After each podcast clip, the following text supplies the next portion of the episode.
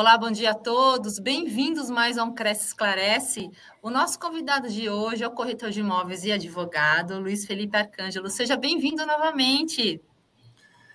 Eu que agradeço, Cris. Muito bom dia, muito obrigado, minha amiga Cris Saguese. Agradeço essa oportunidade mais uma vez de estar aqui no Cresce e a toda a equipe aí também do Cresce São Paulo, na, na pessoa do Felipe Arruda. Agradeço aí é, mais esse tempinho que teremos para falar um pouquinho aí de direito imobiliário, mercado imobiliário aos corretores de imóveis.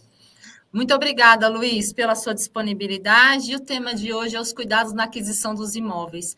E, Luiz, eu vou começar com a seguinte pergunta. Antes da compra de imóvel, o que é necessário verificar? Devemos iniciar por quais documentos?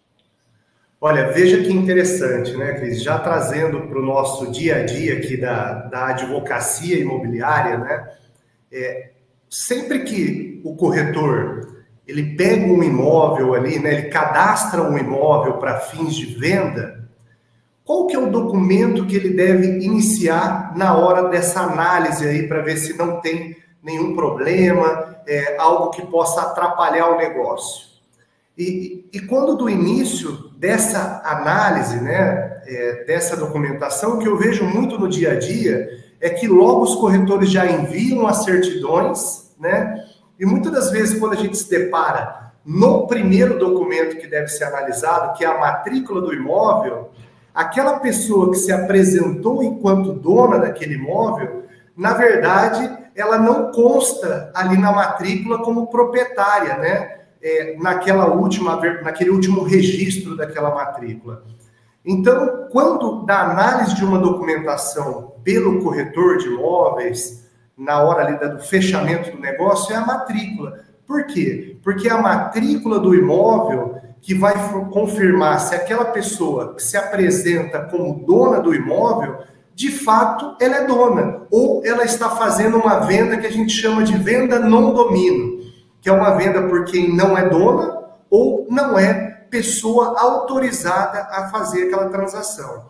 Então, veja, muitas vezes a gente pega uma matrícula que o vendedor que se apresentou na imobiliária, na verdade, está no nome da construtora. Então, ali não é um compromisso de compra e venda, é uma cessão de direitos. E se aquela pessoa que está na matrícula, por exemplo, ela faleceu? Daí tem que ser aberto o inventário. Então, por isso que o primeiro documento que deve ser analisado quando da transação imobiliária é a matrícula do imóvel. Luiz, e para saber se o negócio não é viciado ou nulo, ou se não há uma fraude, quais as certidões que devemos tirar? É, depois dessa análise da matrícula do imóvel, Cris, verificando que o proprietário ali consta na matrícula, que ele está vendendo aquele imóvel, Daí, o segundo passo é tirar certidões negativas, né? Que são todas aquelas certidões que os corretores conhecem muito bem aqui, né? A civil, a criminal, fiscal, as trabalhistas, as certidões federais da Fazenda e da Receita Federal também. Por quê? Porque é ali que vai indicar se não tem nenhum apontamento, nenhum processo naquelas certidões que pode levar a uma anulação do negócio, uma fraude à execução e, e se não traz risco ao negócio. Porque o que a gente tem que entender, Cris, que nem sempre um processo, é, um processo, um apontamento, ele vai trazer problema para aquele negócio. Nem sempre vai trazer negócio. Porque muitas vezes aquele processo já pode ter sido objeto de um acordo de pagamento, ou é um valor irrisório. Então, por isso que tem que ser analisado aí através do advogado do comprador, do advogado imobiliário, né, se aquele negócio não traz risco. E uma questão interessante que é legal aqui trazer para os corretores é que não é porque a pessoa tem dívida que ela não pode transacionar um imóvel, ela não pode vender um imóvel. O que a pessoa não pode ter é mais dívidas do que bens, que é o que a gente chama de insolvência, né, ou insolvabilidade, né, que é um conceito econômico. Então, assim, a pessoa ela pode ter dívida, desde que ela tenha mais bens para responder junto aos seus credores. Feito isso, ela logicamente pode vender aquele imóvel sem trazer nenhum é, risco ao comprador naquela transação. E quando o vendedor tem participações em empresas, é importante tirar as certidões da pessoa jurídica? que o vendedor faz parte? E, e olha que, que, questão interessante também, Cris, porque muitas vezes quando a gente assume é, a, assessoria imobiliária de, um, de uma imobiliária ou, ou a, vai dar início a assessorar um corretor de imóveis, né? É, muitos não sabem, mas naquela consulta que nós fazemos quando tiramos as certidões, Cris, é, que é a consulta da JUCESP lá, lá vai mostrar se aquele vendedor ele tem participações em empresas, né? Se ele participa de empresas. E se ele tem participações em empresas, temos sim que tirar as certidões da pessoa jurídica. E por que isso? Qual a explicação para isso? A explicação é a seguinte, Cris, porque muitas vezes a, o vendedor pessoa física ele não tem nenhum processo, nenhum apontamento em nenhuma das certidões. Mas quando chega na pessoa jurídica, ele tem, a pessoa jurídica tem muitos processos trabalhistas, civil, que seja. Então, o que, que pode acontecer? Que é o que a gente chama de, da desconsideração da personalidade jurídica. Então, em razão da empresa não ter é, patrimônio para responder junto aos seus credores, né, aos seus reclamantes, é, você desconsidera aquela pessoa jurídica, né, a personalidade daquela pessoa jurídica, e com isso ataca o patrimônio do sócio. Então, nós já pegamos alguns casos que não tinha nenhum processo na pessoa física, mas no processo da pessoa jurídica já tinha pedido de penhora na pessoa física. Então, veja que risco de não tirar as certidões da pessoa jurídica. Se tem participações em empresas, tem que tirar as certidões da pessoa jurídica. É, Luiz, e do adquirente do imóvel também devemos tirar as certidões? É, do adquirente do imóvel, o que, que acaba acontecendo na prática do mercado? É, é muito difícil os corretores ou, ou até mesmo é, advogados que tiram do adquirente. Mas quando é aconselhável é, que nós tiremos aí as certidões é, do adquirente também? Por exemplo, se vai haver um parcelamento um pagamento parcelado daquele imóvel, né? Então, muitas parcelas para o pagamento, se a posse vai ser antecipada, ou até mesmo se o financiamento vai, será feito no futuro, né? Então, você tem que saber com quem que está é, lidando naquela transação, né? Quem é o comprador? Será que ele vai dar conta de pagar aquele parcelamento? Será que na hora que chegar, na hora de financiar lá na frente, ele tem o nome limpo? Para poder fazer um financiamento junto a uma instituição bancária. Então, por isso é, que é importante que seja tirado as certidões nesses casos especificamente. Então, Luiz, verificar a documentação imobiliária é fundamental na hora da, da transação imobiliária, tem que ser tudo verificado direitinho. Sem dúvida, Cris, porque inclusive trazendo para um outro tema aqui, né, sem fugir do nosso tema, uhum. mas o corretor o corretor de imóveis ele tem responsabilidade civil sobre aquela negociação. Então, o, o, artigo 723, ele fala que o corretor deve apresentar de forma espontânea, né, espontaneamente, é, e, a, e, agir com diligência e prudência na hora da transação. Então, o corretor ele não deve esperar o vendedor apresentar certidões negativas. O corretor ele deve antecipar ele na hora da transação, por uma segurança dele mesmo e das partes, porque o corretor ele não só vende o imóvel, como ele traz segurança para aquela transação, é muito mais o trabalho do corretor, né? É, ele está envolvido com sonhos, né? Sim. Então, o corretor, e para a segurança dele mesmo. Quem imagina, se ele não tira certidões, daí no futuro vem uma fraude, execução, uma penhora no imóvel do novo proprietário. Quem que ele vai vir atrás? Do vendedor e do corretor de imóveis da imobiliária. E ele vai responder por perdas e danos e tudo mais, por não ter feito o seu trabalho do jeito que ele deveria ter sido feito. Luiz, e qual o risco de lavrar uma escritura com valor abaixo do valor real da negociação? É, é essa é uma questão. É, inclusive, eu lembro dessa pergunta certa vez que foi feita na Quarta Nobre. Sim. É, numa, numa, em uma das participações na Quarta Nobre. E primeiro que você lavrar uma escritura por um valor abaixo da negociação é um crime contra a ordem tributária, né? A gente já está falando de um crime. Você lavrar uma escritura por um valor abaixo que está sendo feita aquela negociação. Feito isso, assumindo as partes a responsabilidade criminal em caso de algo acontecer com relação a isso, também em caso de anulação do negócio, Cris, veja, por exemplo, o negócio foi feito, foi lavrado por um valor abaixo do valor real da negociação. Por algum processo, houve uma anulação do negócio. Houve uma anulação do negócio. O valor que vai ser considerado é o valor abaixo que foi feita a escritura. Sim. Então já começa por aí, já traz um risco. E outra, se você tiver um inquilino, um locatário no imóvel, e, e a escritura foi lavrada por um valor abaixo, se o contrato de locação estava registrado, ele pode inclusive reivindicar aquele imóvel, né?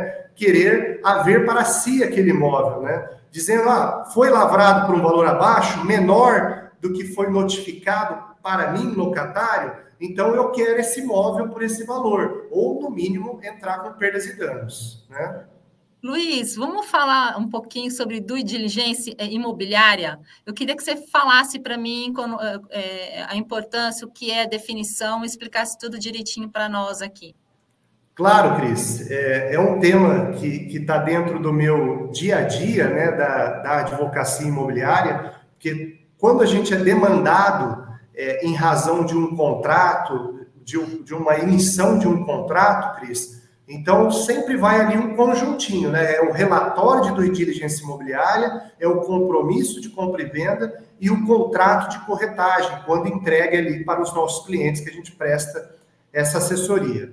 Então, qual que é a ideia é, da due diligence imobiliária? É, logicamente, preparar e analisar todos os documentos relativos ao imóvel. E a ideia com isso é que diminua ao máximo o risco envolvendo aquela transação imobiliária, tá? Esse serviço, logicamente, ele pode ser prestado tanto para o vendedor quanto para o comprador.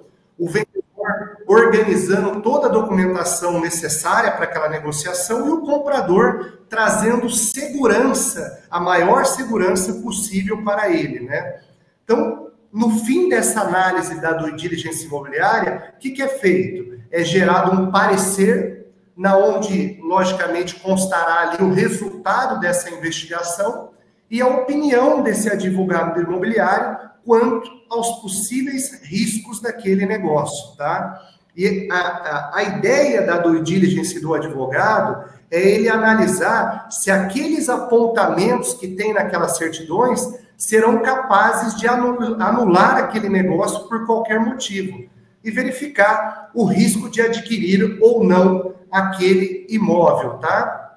Então, deve ser feito sim por um parceiro do corretor de imóveis, um advogado especialista em direito imobiliário, que fará aí a análise fria dos documentos é, e vendo a possibilidade de fraude contra credores, fraude à negociação. Mas é, uma questão muito importante, Cris, dado a diligência imobiliária, é que a ideia dessa, dessa, dessa ferramenta não é engessar os negócios imobiliários, e sim viabilizar os negócios. É que o advogado ajude o corretor a conseguir é, fechar aquele negócio, não no sentido de engessar, porque se for para engessar, daí nós não seríamos ali um parceiro ali do corretor da imobiliária. E é bom o corretor sempre ter uma ajuda do advogado, né, Luiz? Você exerce as duas funções, porque às vezes existe alguma rixa, alguma coisa, e a participação do advogado na negociação era fundamental para tornar a negociação viável e legal.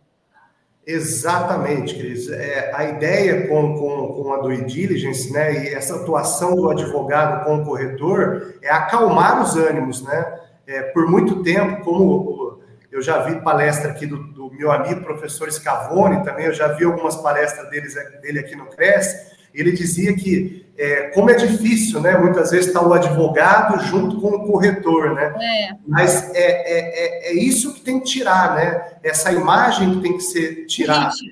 Porque a ideia é o advogado que atua no segmento imobiliário ser um parceiro do corretor de imóveis, né? Acalmar os ânimos demonstrar ali, é, dar mais segurança naquele compromisso de compra e venda que for feito, né? Dar segurança naquela transação no sentido de minimizar os riscos da operação. Né? A ideia do advogado é justamente essa.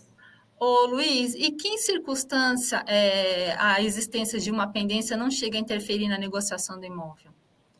É, isso é, isso é muito bom também, essa pergunta é muito importante, porque, assim, é, nem sempre, como nós já dissemos aqui, um processo, uma, um protesto é, e tudo mais pode interferir na realização daquele negócio. Por quê? Primeiro que há ali, mesmo que o vendedor tenha um processo, pode constar, inclusive, no compromisso de compra e venda, que parte da entrada será utilizada para quitação daquele processo que o vendedor tem. É, para você ter uma ideia, Cris, é, em uma atuação nossa que nós tivemos aqui na nossa comarca, aqui junto a um negócio de uma imobiliária, que é uma grande cliente nossa aqui, né? Um, a, o vendedor tinha dois imóveis, tá? Então, um dos imóveis, eram dois imóveis na faixa de um milhão de reais, mais ou menos, tá? Num, num, num prédio, em um dos prédios aqui em Ribeirão Preto. Um dos imóveis que, for, que for, ficou somente para pagar a dívida para os vendedores. Então, todo o valor do imóvel, nós constamos ali um compromisso de compra e venda, os apontamentos, é, relacionamos os processos, fizemos o um relatório de due diligence, então ficou só para pagar os processos dos vendedores. Daí liberou outro imóvel que ele está vendendo agora, que já não tem mais processo do vendedor, para ele pra, para os vendedores poderem receber o dinheiro também. Então tudo dá para fazer, desde que haja transparência. Sim. Parte da imobiliária e do corretor envolvido na transação. não pode é, não pode sonegar nenhuma informação, Cris, não pode sonegar nenhuma informação os corretores e a imobiliária envolvida, para que o advogado é, possa atuar em conjunto com o corretor e poder viabilizar essa transação imobiliária. É, Luiz, finalizando aqui a nossa entrevista, além de fazer a verificação de documentação, a due diligência, que ela é fundamental para ter um resultado positivo na negociação para todas as partes, qual é outra dica que você dá para o corretor de imóveis que você considera também fundamental para ter sucesso na negociação? Muito bom. O corretor, é, eu vejo aqui que algumas imobiliárias, algumas franquias em que nós atuamos como advogado, o que, que é interessante para o corretor que atua dentro dessa, da, das transações imobiliárias, né? É muito legal que o corretor, ele, logo no início, quando ele cadastra aquele imóvel, fora autorização de venda, autorização de locação, que é uma exigência por parte do CRES que o corretor tenha para trabalhar aquele imóvel, né? O corretor também, por que não, quando ele cadastrar o imóvel, o corretor ele já tirar todas as certidões daquele imóvel que ele vai trabalhar, do vendedor, porque muitas vezes ele trabalha quatro, cinco meses o imóvel e na hora de tirar as certidões está cheio de problema e não vai dar certo aquela negociação.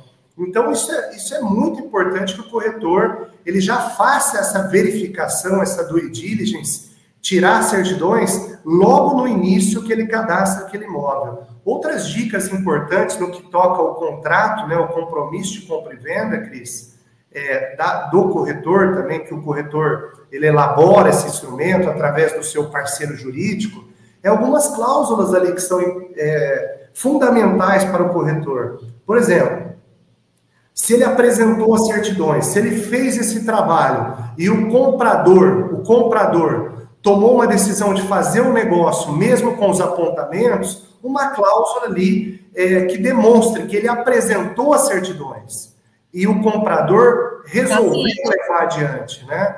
Então, está ciente daquele conteúdo, daqueles certidões. Então, isso também é fundamental. O contrato de corretagem, né? O contrato de corretagem que vai gerar ali as obrigações entre o contratante, que pode ser o vendedor e o comprador, e o corretor. Então, esse contrato de corretagem é fundamental para que não haja uma inadimplência, né? que, o, que o corretor não leve um chapéu, né? como, como a gente tem o 727 do Código Civil. Né? Então, é, eu penso ali que esses cuidados na hora da elaboração do instrumento, na hora da condução da verificação é, das certidões no imóvel, isso é, é, é, é fundamental. Indispensável, indispensável para que o corretor possa realizar uma negociação segura e que não seja precária e incompleta e que ele depois não faça justo o seu comissionamento. Ó, chegou um comentário aqui do Pedro Natal, ele falou assim, muito esclarecedor as certidões logo no início, é muito importante, pois evita perda de tempos e frustrações. É isso mesmo, Pedro, tem que, vocês têm que ficar atentos com relação à, verificação de tudo na negociação imobiliária. Luiz, veja eu queria que agradecer. O, veja que o Pedro, ele pegou a ideia da, da, da palestra, da palestra é, totalmente, é, da, do, do nosso Cresce Esclarece, né? Porque com é justamente certeza. isso. Por que é não tirar mesmo. certidões no início? Vai ficar seis meses trabalhando no imóvel, investindo em portais, investindo em propaganda para chegar lá na frente, o imóvel não pode ser negociado. E não dá para ser negociado, né? Então tem que ser tudo verificado antes, antes de concretizar a negociação, né, Luiz? Exatamente, Cris, exatamente. Luiz, muito obrigada pela sua ajuda, muito obrigada pela sua participação. Pessoal aqui gostou bastante. Queria agradecer aqui a participação dos nossos internautas. Você, como sempre, é um mestre nessa área e de documentação imobiliária e, e, um, e um ótimo corretor de imóveis. Queria mesmo agradecer aqui a sua presença. Muito obrigado, minha amiga, minha amiga Cris, é, por mais essa oportunidade. Contem sempre comigo no Cresce São Paulo e já dando um spoiler, né, Cris? No dia 6 de dezembro, se Deus quiser, nós retornaremos na Quarta Nobre com um tema muito interessante também. É isso aí. E muito obrigada, viu, gente? Muito obrigada a, todos e até a próxima semana. Cris, Bom final quero de mandar um, um, abraço a todos e para o nosso presidente aí também, tá? Que sempre tá assiste as nossas, as nossas lives aí, que é um amigo. Muito obrigado, viu? Um Com abraço para todo mundo. Um abraço. Obrigada, gente. Beijo. Bom final de Valeu, semana. Beijão.